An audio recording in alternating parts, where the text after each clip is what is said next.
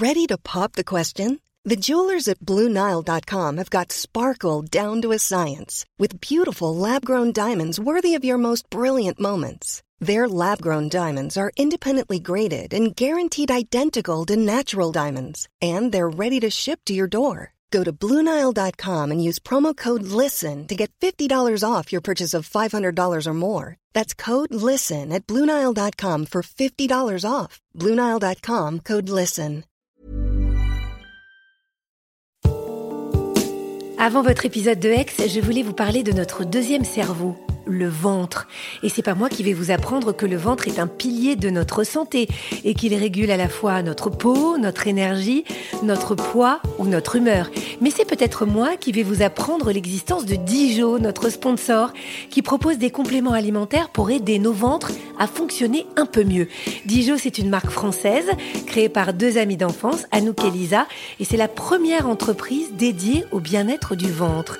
C'est aussi une gamme complète de probiotiques et autres compléments fabriqués en France. Ça aussi, c'est important, surtout quand il s'agit de produits vivants, parce que oui, les bactéries, c'est vivant.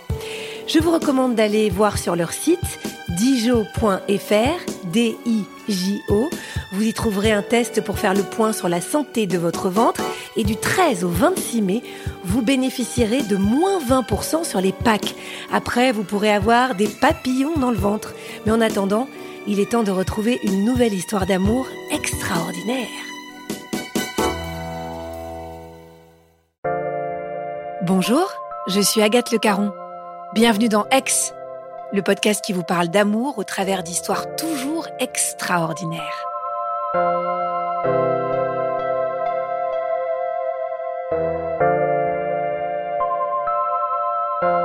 L'amour apporte la joie, L'amour apporte l'équilibre, l'harmonie. L'amour vous aligne, bouche les vacuités. Et puis parfois, l'amour transcende. Axel a vécu l'amour parfait. Et dans l'épreuve, cet amour a fait d'elle une femme plus belle, plus forte, une femme résiliente, une femme merveilleuse.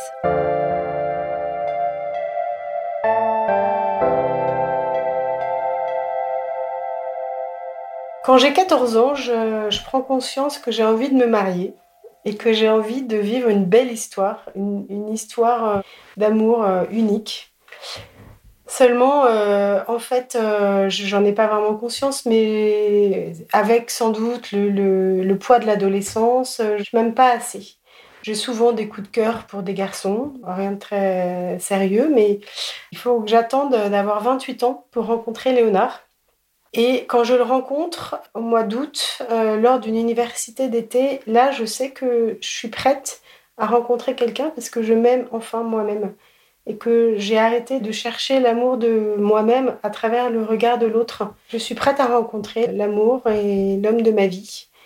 Et je le formule d'ailleurs, je me souviens très bien l'avoir dit à quelqu'un, à un de mes amis qui me regardait avec beaucoup d'amusement et d'attendrissement en fait parce que euh, c'était beau de pouvoir dire ça. Bah ça y est je suis prête en fait. Je m'aime enfin moi-même. Donc 28 ans bon il était temps. Je rencontre Léonard lors d'une université d'été avec un thème philosophique qui était sur la liberté.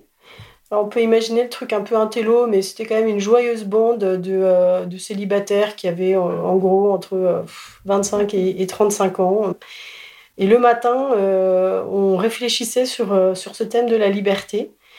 Et puis l'après-midi, on faisait des balades, on faisait euh, du sport, on faisait. je me souviens une fois, il y en avait qui avaient fait un atelier modelage. Et lors de cette université d'été, je, je repère un gars très marrant. J'allais régulièrement déjeuner ou dîner à sa table et lui avait amené un de ses copains qui s'appelle donc Léonard, et qui était beaucoup plus discret et beaucoup plus sur la réserve et avec un humour très fin. Un très beau sourire. Je le vois, mais sans le calculer euh, dès le premier jour. Et euh, à l'époque, euh, je, fume des cigarettes, lui aussi. Et donc, on se retrouve aux pauses pour fumer notre clope. Et je, je, suis touchée par le sourire de ce gars. Je suis touchée un jour quand je le vois prendre un, un balai pour faire le ménage. Je me dis, oh, ce gars, euh, il a un sourire extraordinaire.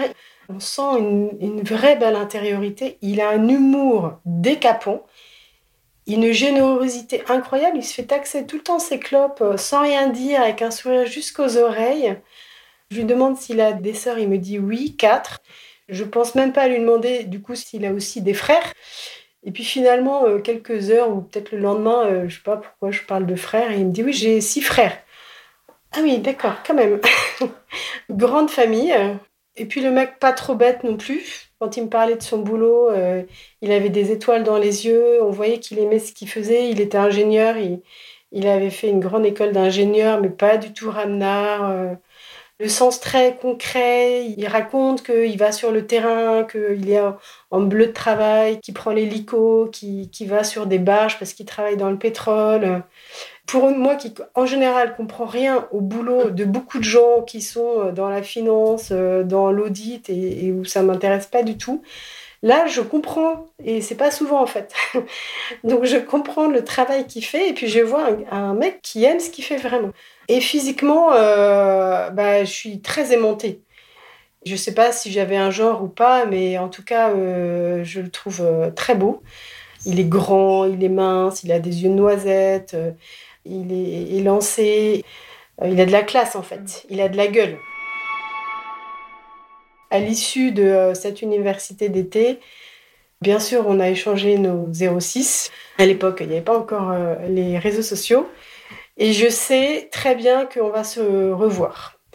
Voilà, chacun repart chez soi après l'université d'été. En fait, moi, en l'occurrence, je, partais à un mariage. Et dans le train pour aller à ce mariage, je reçois un petit message. Il me dit Qu'est-ce que tu fais lundi euh, Ça te tenterait d'aller à un concert, euh, je sais plus quoi Je dis Bon, bah, je dis oui. Donc, on se revoit euh, trois jours plus tard. On n'est que tous les deux. Et ensuite, euh, je me souviens d'un soir où il me propose d'aller euh, prendre un pot avec des amis que je ne connaissais pas. Et donc, euh, j'accepte. Je suis touchée parce que je me dis, ah bah, il veut me présenter ses amis. Déjà, je sentais que c'était.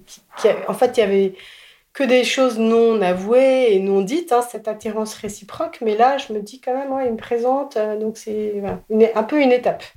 Et puis, en, en, repartant de ce pot, J'étais euh, sur le scooter de Léonard qui se baladait partout en scooter et donc on avait nos casques et puis à un moment un feu, il se retourne vers moi et puis il y a un élan qui fait qu'on s'embrasse avec nos casques feu rouge. Vous imaginez la scène un peu complètement ridicule et finalement tellement belle. C'était la, magie, euh, l'étincelle qui fait que voilà, on se jette euh, dans les bras l'un de l'autre et à partir de ce moment-là, on se, on se quitte plus. On se voit euh, quasiment tous les jours, chacun dans son appartement. Léonard, comme il était pétrolier, part un peu trop souvent à mon goût en mission la plupart du temps en Afrique. Et puis quand il part, bah, ça peut durer quand même 4, 5, 6 semaines. On sait quand est-ce qu'il part, on ne sait jamais quand est-ce qu'il revient, donc c'est très pénible.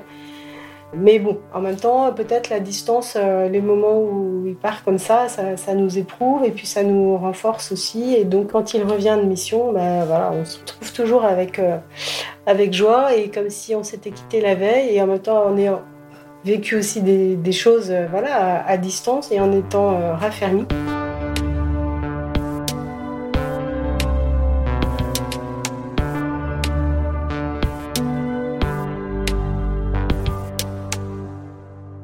On se rencontre fin août 2002. Six mois plus tard, euh, nous étions partis euh, à la montagne euh, quelques jours pour skier. Et puis je me fais une entorse. Et le soir, donc j'étais avec mon attel, voilà, je pouvais pas trop bouger. Et là, il, me dit Qu'est-ce que tu comptes faire pendant les, les 50 prochaines années? Et là, en fait, euh, je regarde un peu euh, étonnée, parce que je m'attendais pas à cette question à ce moment-là, en fait. Et là, ben il me demande si je veux l'épouser. Donc, euh, je lui dis oui, et je suis très heureuse de ce oui que nous nous échangeons. On se marie civilement le 21 juin, quatre mois plus tard. On se marie religieusement aussi début juillet 2003. J'avais des crampes sur le visage tellement je souriais tellement j'étais heureuse, tellement euh, c'était simple, lumineux, limpide, enfin c'était une évidence. J'avais peut-être attendu euh, pendant 14 ans de le trouver, mais là, euh, ça y est, c'était très clair des deux côtés. c'est une chance folle de l'avoir trouvé. Léonard, c'est un homme qui a un côté très viril et en même temps très tendre. Dur et tendre, c'est quelqu'un d'exigeant avec lui-même, avec les autres. C'est quelqu'un de très fidèle. C'est quelqu'un qui a aussi un sens euh, inné euh, avec les enfants. Il a plein de neveux et nièces parce que donc il est d'une famille très nombreuse. De mon côté, on est cinq, donc euh, quand même, il y a aussi pas mal d'enfants. Et puis lui, quand il est avec les enfants, mais on a l'impression que bah, c'est son boulot ou qu'il a toujours fait ça. Quand je l'ai rencontré, j'ai aussi vu le père de mes enfants, en fait. Je me suis dit, ouais, moi, je voudrais que ça soit lui le père de mes enfants. Ça a été quand même euh, très vite clair. Et puis, bah, quand on se marie, euh, on est un peu sur une autre planète, en fait, euh, comme les amoureux, hein, sur notre petit nuage. Après notre mariage, on peut partir très longtemps en voyage de noces. Donc, on a dû prendre deux mois. Moi, j'étais prof, donc de toute façon, c'est simple. On s'est marié début juillet, et puis j'ai repris le 1er septembre mon, mon boulot de prof d'histoire géo. Quand je reviens de voyage de noces, euh, bien, j'ai la chance et la joie d'attendre un petit bébé. Voilà, donc euh, nous aurons notre première fille euh, dix mois après notre mariage, donc moins de deux ans après notre rencontre. On se dit qu'on a beaucoup de chance, on s'aime, on n'a pas eu de problème pour avoir un enfant, on a des amis, donc on a vraiment le bol de un peu cocher toutes les cases, mais bien sûr on s'en rend pas compte qu'on a autant de chance parce que euh, bah, quand on est un peu la tête dans les étoiles comme ça, dans le ciel, on se rend, voilà, on n'imagine pas que ça pourrait être autrement. On a notre première fille qui naît euh, donc euh, en mai 2004. Après, on va avoir une deuxième très vite qui va naître en septembre 2005. Léonard, qui travaille donc dans le pétrole, se voit proposer de partir vivre en Afrique, en l'occurrence au Gabon. Moi, je le pousse à, fond à accepter euh, parce que, donc, vous l'aurez compris, euh, j'en ai marre de ses absences. Hein. Moi, j'ai qu'une envie, c'est d'être tout le temps avec lui. Et donc, j'accepte de partir au Gabon. Euh, et donc, nous partons juste après la naissance de notre deuxième fille qui s'appelle Gaëtane. Et là, bah, on va vivre trois années super au Gabon. La première année, c'est l'année où on découvre euh, un nouveau pays, où on forge notre, un peu notre vie de jeunes mariés tous les quatre avec nos deux petites. Et donc, on se fait des amis qui sont pas les amis de l'un ou de l'autre, mais vraiment les amis du couple. On prend notre distance par rapport à nos familles et, c'est bien parce que bah, du coup, on, entre vraiment dans ce statut euh, qui est plus seulement euh, le fils ou la fille de ses parents, mais aussi un homme, une femme, un père, une mère. Euh, ça nous permet peut-être euh, de prendre vraiment notre maturité, notre essor. Et on est très heureux euh, cette première année au Gabon. La deuxième année aussi, avec parfois un peu de lassitude qui peut arriver. Mais dans l'ensemble, on est très heureux. On va à la plage quasiment tous les jours. On a une qualité de vie qui est quand même très forte. On va avoir notre troisième fille aussi euh, lors de ces années au Gabon. Donc même si je reviens euh, accoucher en France parce que j'ai eu des césariennes, une troisième petite fille euh, qui s'appelle Clémence. Elle a trois ans d'écart avec l'aînée, donc a 2004, 2005, 2007. Et donc on est avec nos trois petites qui sont pétillantes. et puis quelques mois plus tard, j'apprends que j'attends un nouvel enfant, un garçon qui va naître après notre retour en France. J'apprends à peu près le même jour que je suis enceinte du quatrième et que mon mari est muté à Paris. Donc là, j'étais partie au Gabon avec deux petites euh, qui n'étaient pas bien grandes. Hein, et je reviens avec euh, quasiment quatre. Donc notre garçon qui s'appelle Calixte, qui lui naît euh, en 2008. Donc quatre enfants en quatre ans et demi, quatre césariennes, un déménagement tous les ans. On a de la chance que notre couple et notre famille euh, fonctionnent bien. Tous les deux, on est assez déçus d'apprendre que euh, Léonard est, muté euh, à Paris. On serait bien resté une année de plus au Gabon. Mais finalement, comme on a appris au même moment qu'on attendait ce quatrième enfant et que moi j'avais eu donc trois césariennes et que comme elles sont très rapprochées, j'étais un peu à risque quand même. On va réintégrer notre petite ville de banlieue qu'on aime, euh, qu'on aime beaucoup parce que c'est une ville qui est très verte et qu'on n'a pas du tout envie de, de, retrouver la, vie parisienne, surtout après ces années d'expatriation. C'est certain que les, les, journées sont bien chargées. Hein. Quatre enfants, dont l'aîné a 4 ans et demi, euh, deux qui ne sont pas encore scolarisés, donc les deux derniers qui ont 14 euh, mois d'écart. C'est un peu sportif.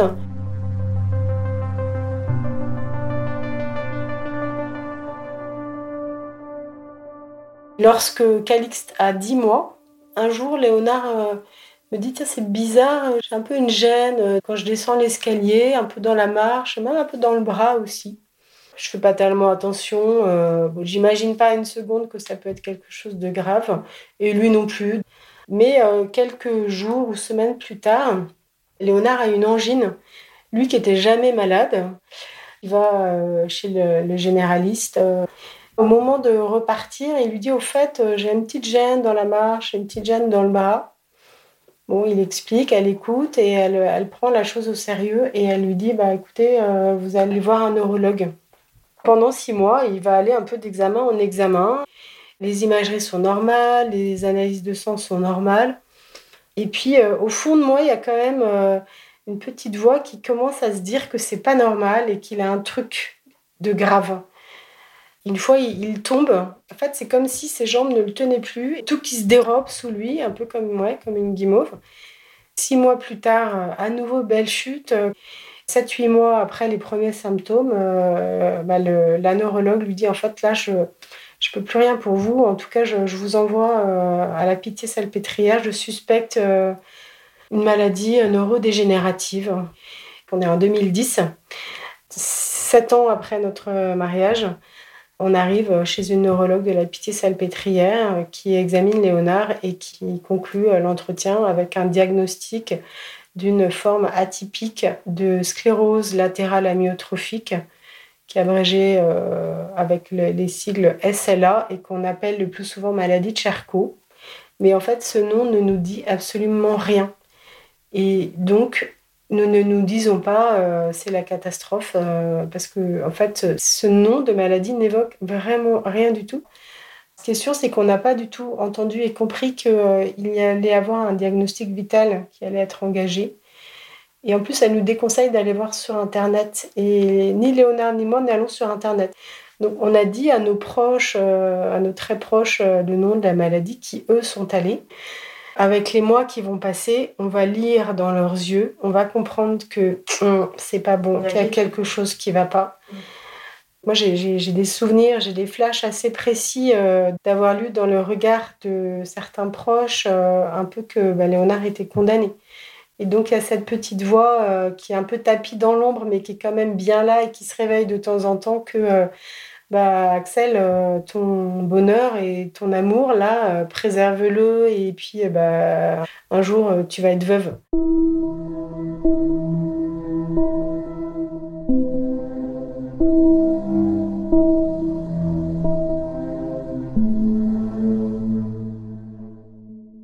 La maladie de Léonard va évoluer. Alors au début, Léonard a simplement cette gêne. Et puis ce qui va se transformer un peu en boiterie. Les mois passent, Léonard boite, donc ça ne disparaît pas. Il fait des chutes parfois qui sont impressionnantes hein, et qui vont euh, faire euh, qu'il sera envoyé se faire recoudre aux urgences. Ça lui arrive de, quand il chute sur la tête, euh, bah, de rester inconscient de, longues minutes. Donc évidemment, les- la scène est impressionnante, que ce soit pour moi, que ce soit pour les enfants. Mais Léonard, quand il reprend ses esprits, il a un côté génial dans la répartie. Il est encore euh, gisant sur le sol, le camion de pompiers euh, arrivant, et il dit aux enfants Et moi, je vais aller dans le camion des pompiers. Un. Léonard, il a un caractère exceptionnel qui m'interroge encore beaucoup aujourd'hui, alors que je, suis devenue euh, coach et thérapeute spécialisée dans les émotions. Il a une sérénité qui est à toute épreuve. En fait, il sait que il se sortira toujours de l'épreuve. C'est ça qui est fascinant chez lui. Ce côté euh, zénitude, la force tranquille. Il a foncièrement ça en lui. Et du coup, eh bien, euh, moi, en fait, Léonard, il me calme. C'est mon rock, c'est celui qui me permet de me calmer. Et puis, euh, peut-être que parfois, moi, je lui apporte le côté fonceur, le côté active, le côté un peu faux-folle, impulsive. Allez, on y va, on fonce. Et du coup, on est un couple qui s'équilibre très bien comme ça, en fait. Lui, il me calme, et puis moi, j'apporte tout mon allant.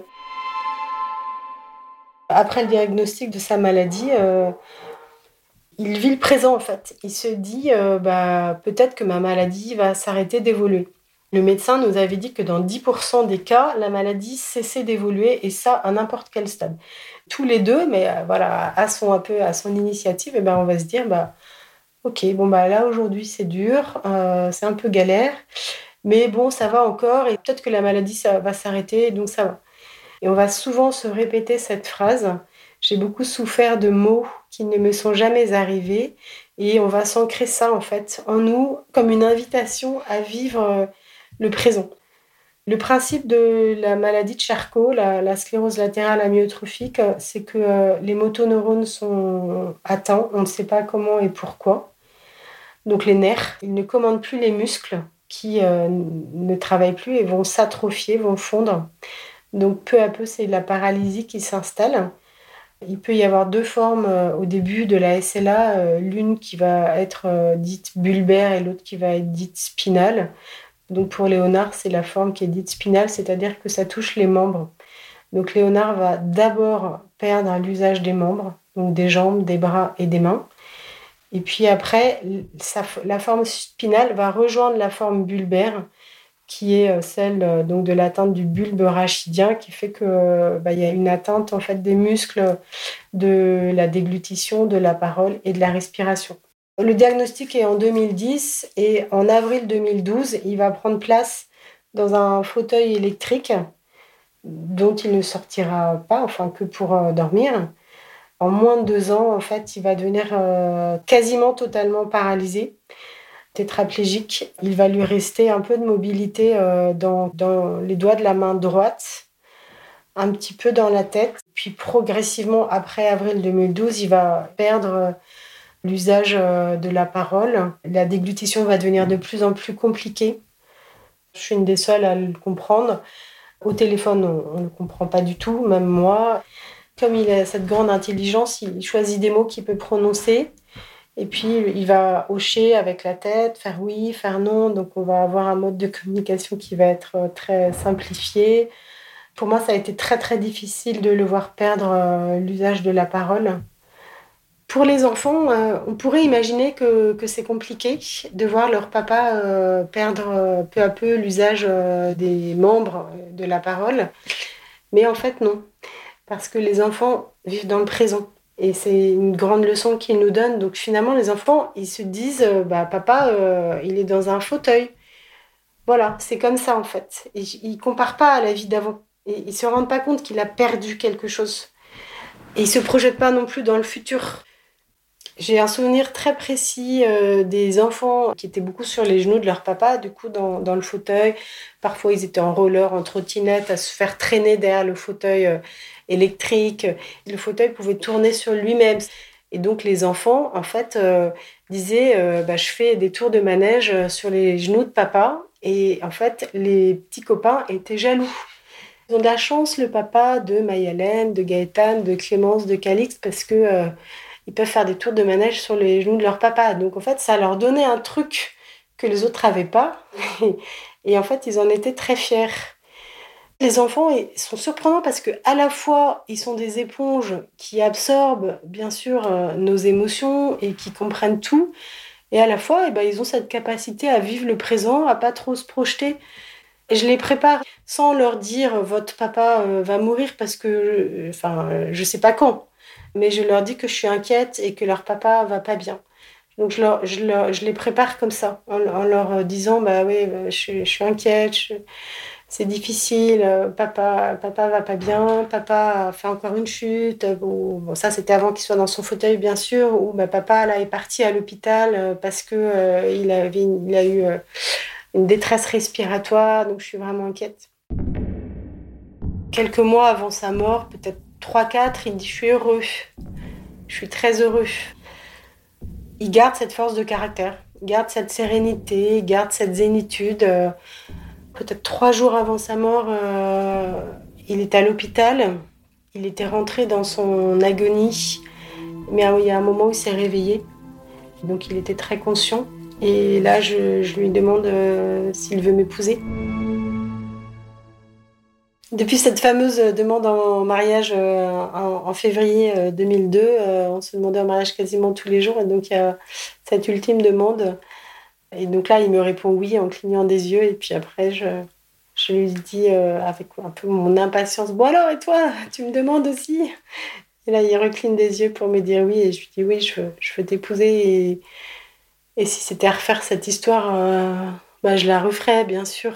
C'est une histoire euh, d'amour qui est la nôtre, donc évidemment unique et, et merveilleuse. Et vraiment, je, je lui suis reconnaissante de tout cet héritage en fait qu'il me lègue.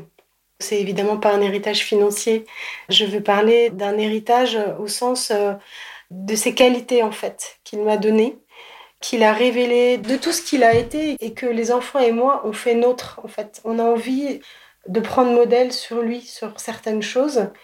Par exemple, euh, un jour, euh, Léonard donc, avait fait une de ses chutes qu'il avait envoyé donc, se faire recoudre aux urgences donc, s'il avait fait cette chute, c'est qu'il n'était pas encore dans son fauteuil.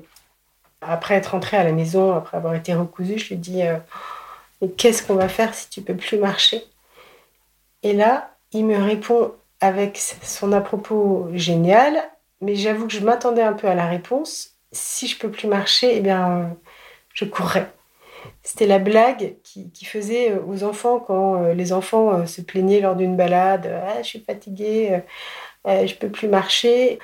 Donc là, en fait, c'était un peu la blague, mais qui, qui, me fait et qui se fait à lui-même. Et je courrais.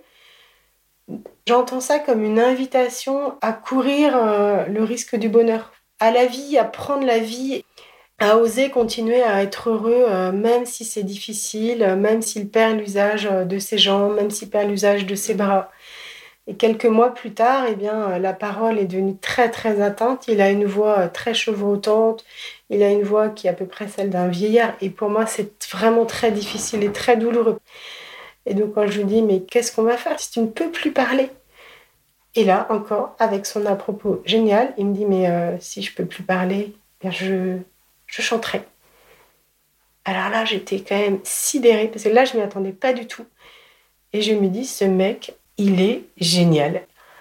Et là, il m'invite à me dire, mais on va chanter la vie et on va rire et on va continuer à être heureux et à être dans la joie avec les, moyens qui sont les nôtres en fait, avec les limites de ce corps qui devient euh, de plus en plus euh, euh, rabougri et de plus en plus dépendant, qui a perdu de, de, sa force, de sa beauté, de sa virilité. Et on va continuer à être heureux pour toi, pour moi et pour chacun de nos enfants.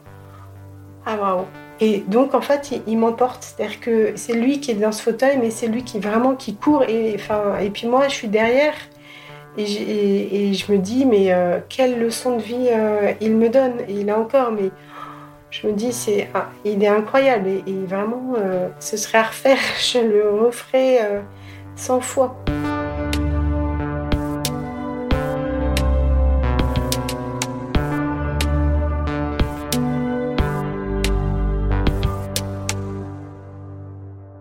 Quand quelqu'un tombe malade, évidemment, c'est valable pour Léonard. On ne sait pas comment ça va se terminer. On ne sait pas en combien de temps ça va se terminer et comment ça sera. Et en fait, la plupart du temps, c'est ça qui fait peur.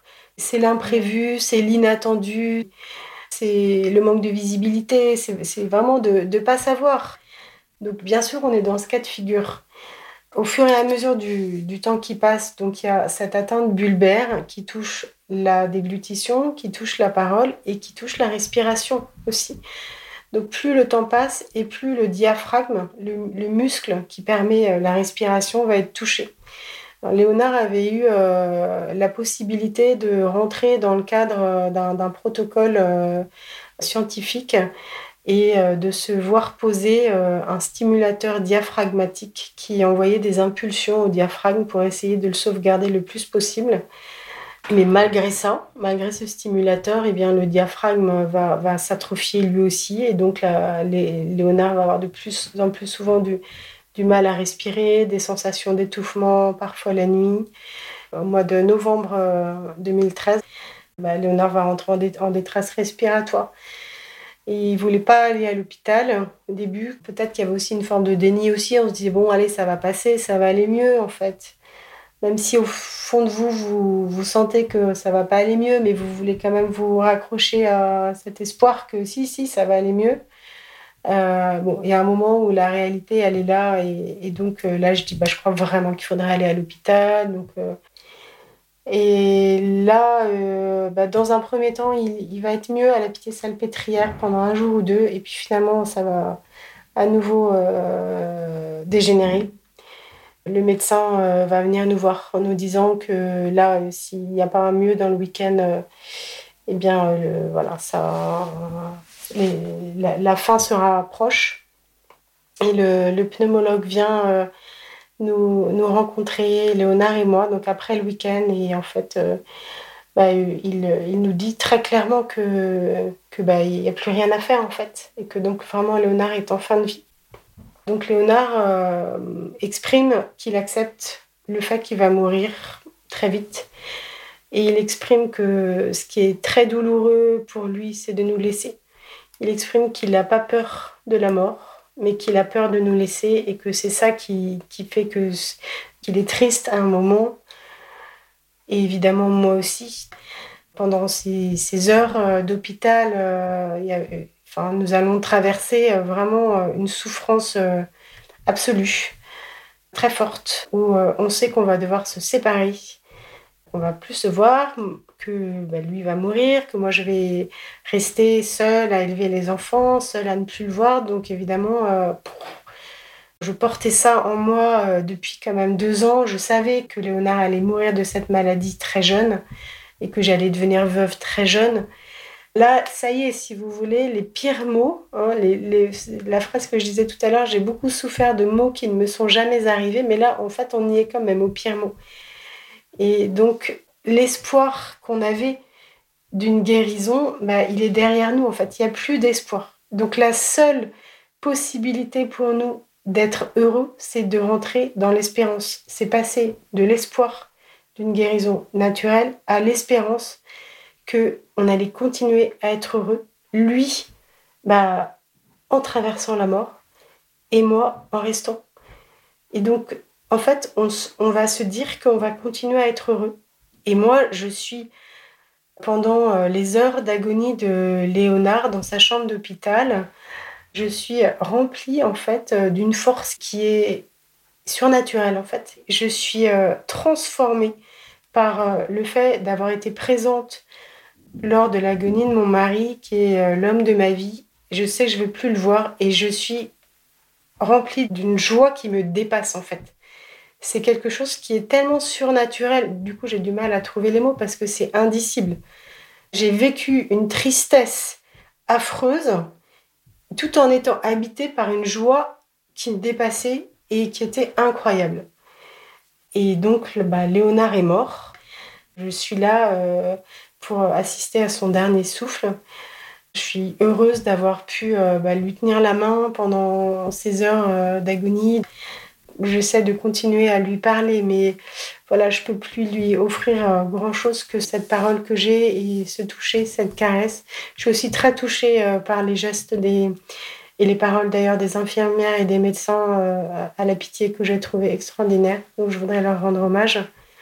Voilà, et après la mort de Léonard, bah, forcément j'ai dû rentrer retrouver mes quatre petits. L'aîné donc avait 9 ans et le dernier avait pas 5 ans pour leur annoncer que leur papa était mort. Donc dans un premier temps, ils ne m'ont pas cru. Je le dis avec un grand sourire. Je ne suis pas à pleurer. Je dis voilà, je voudrais vous dire quelque chose d'important, quelque chose qui va être difficile à entendre pour vous.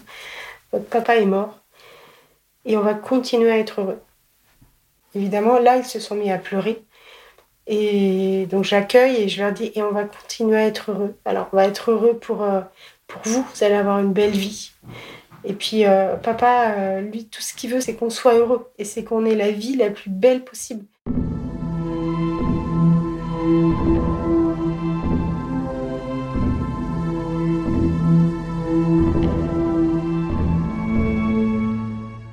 J'ai 39 ans et je sais que je veux faire de ma vie quelque chose de très beau, que je veux avoir une belle vie, même si l'homme de ma vie est mort et que je veux continuer à être heureuse, que j'ai envie d'apprendre, que j'ai envie de me dépasser, j'ai envie que mes enfants soient heureux. Et j'ai envie que mes enfants sachent combien ils sont aimés. De moi, bien sûr, mais ça, moi, je peux leur dire. je veux leur dire qu'ils ils ont été aimés et qu'ils sont aimés de leur papa et que là où est leur papa, eh bien, euh, lui, il continue à les aimer et que eux, ils peuvent continuer à se sentir aimés. Maintenant, bien sûr, c'est difficile parce que euh, quand on a 5 ans, 7 ans, 9 ans, bah, et même 39 ou aujourd'hui 48 ans, bah, on a besoin, on a envie d'avoir une réponse à, ces questions, de dire quand on dit je t'aime, que l'autre vous dise oui, moi aussi je t'aime. Donc bien sûr que c'est difficile. Et pour autant, euh, c'est comme si euh, on était relié en fait, un peu à un fil, un peu invisible. Je me sens euh, plus que protégée en fait. Je me sens complètement reliée à Léonard. Je me sens habitée, aimée. Je sens qu'il est fier et ça me rend heureuse, fière aussi. Je me reconstruis euh, en continuant euh, à lui parler. Donc, euh, il n'y a pas une journée où je ne vais pas lui parler. Je continue en tant que mère, hein, vraiment à, éduquer nos quatre enfants. voilà, je suis très fière de chacun d'eux. L'aîné qui maintenant a 18 ans, qui termine sa première année post-bac avec Berrio. Le quatrième qui a 13 ans et qui est en quatrième. Je continue euh, avec aussi la, grande euh, volonté de prendre du temps pour moi.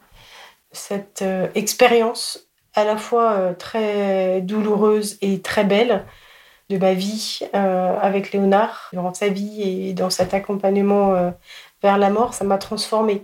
En fait, ça m'a permis de revisiter complètement mes priorités, ça m'a changé. Ça m'a changé au point que Évidemment, je donnerai tout pour que Léonard euh, soit vivant, sans être malade, parce que les derniers mois ont été extrêmement éprouvants. Et en même temps, je ne voudrais pas revenir à celle que j'étais avant. En fait, je me trouve euh, peut-être plus humaine, plus sensible, plus empathique, maintenant qu'auparavant, plus dans l'espérance, plus dans la vie. Je me trouve plus vivante. Parfois, on dit que les vivants ferment les yeux des morts et que les morts ouvrent les yeux des vivants. Je suis à fond dans cette expérimentation, que d'avoir côtoyé l'agonie et la mort de mon chéri, ça m'a permis de rehausser le goût de la vie et de comprendre, pas seulement comprendre, mais vraiment vivre, expérimenter ce qui était important de ce qu'il est témoin.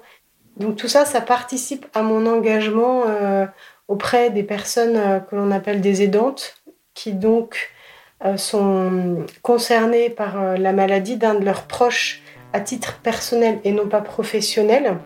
Et donc de, permettre aujourd'hui, à travers mon métier de formatrice, d'animatrice d'atelier, de conférencière, de coach, d'aider des gens, des personnes à se relier à leurs propres ressources et à faire rejaillir leur propre élan de vie.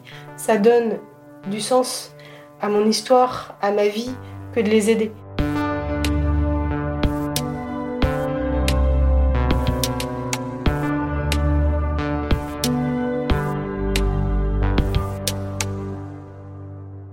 La grande leçon aussi pour moi, c'est celle de, la vie au présent, de pouvoir euh, accueillir euh, dans la gratitude euh, toutes les petites joies, toutes les petites choses qui passent tellement souvent inaperçues Ouvrir son robinet pour avoir de l'eau, c'est quand même quelque chose qui est extraordinaire. Moi, à chaque fois que je prends ma douche, je me souviens que la dernière douche de Léonard, trois semaines avant sa mort, hein, parce qu'à l'hôpital, il n'a pas pu être douché. Sa dernière douche, euh, bah, c'était, euh, il y avait un problème d'eau chaude ce jour-là. Donc, il a eu une douche froide. Donc, moi, quand j'ouvre mon robinet, je me dis, c'est quand même incroyable. J'ouvre le robinet, j'ai de l'eau chaude, j'allume un interrupteur, j'ai de l'électricité. Euh, je regarde par la fenêtre, je vois un ciel bleu, je vois un nuage qui a des couleurs incroyables, des dégradés de gris, de blanc, la joie des enfants qui jouent quand ils se mettent à danser, là, ils mettent Mamma Mia et qui se mettent, se montent debout sur la table. Enfin, des petites choses qui, qui, qui pourraient passer inaperçues en fait. Avoir vécu cette vie avec Léonard, ça m'a permis de comprendre ça, d'expérimenter ça. Et ça, je ne veux pas le changer. Aujourd'hui, je ne ressens pas euh, du tout le besoin d'être euh, à nouveau en couple. Je suis très heureuse aujourd'hui de ma vie. Je suis une femme heureuse. Je suis une mère heureuse. Maintenant, je ne sais pas ce qui va se passer demain. mais je vis pleinement heureuse aujourd'hui. Si c'était à refaire, mais 100 fois, je le referais. Et euh, dans les anecdotes aussi sur, euh, l'humour de Léonard, un, jour je, lui avais dit aussi, mais euh, qu'est-ce que tu fais si tu guéris? Et là, il, me dit, si je guéris, eh bien, on continue. Et si je guéris pas, eh bien, on continue aussi. Ça aussi, ça fait partie de son héritage. Cette faculté bah, à, dire on fonce, on reste fidèle à nous-mêmes. Ce serait à refaire. Évidemment, je le referai 100 fois, mille fois. Si je ne peux plus marcher, je courrai. Si je ne peux plus parler, je chanterai. Si je guéris, on continue. Et si je ne guéris pas, on continue aussi. Cette première parole, si je ne peux plus marcher, je, courrai. C'est le titre que j'ai donné à, ce livre que j'ai écrit en, 2016. C'est un livre dans lequel je raconte euh, notre histoire euh, d'amour, notre cheminement euh, à travers notre vie de, couple, de parents, ayant traversé la maladie, le handicap et, la mort. Grâce à cette expérience à la fois très douloureuse et à la fois très belle, je rends grâce pour ce caractère très heureux de Léonard. Je suis heureuse et fière d'avoir été sa femme. J'ai beaucoup de chance et je, crois que les enfants aussi euh, sont heureux et fiers de l'avoir eu comme papa.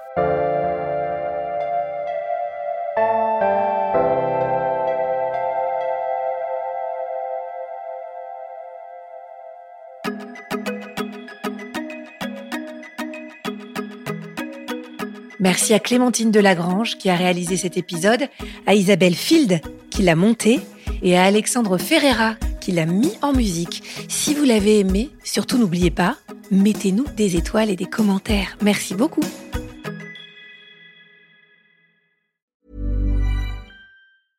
Mom deserves the best, and there's no better place to shop for Mother's Day than Whole Foods Market. They're your destination for unbeatable savings, from premium gifts to show-stopping flowers and irresistible desserts. Start by saving 33% with Prime on all body care and candles. Then get a 15-stem bunch of tulips for just $9.99 each with Prime. Round out Mom's menu with festive rosé, irresistible berry chantilly cake, and more special treats. Come celebrate Mother's Day at Whole Foods Market.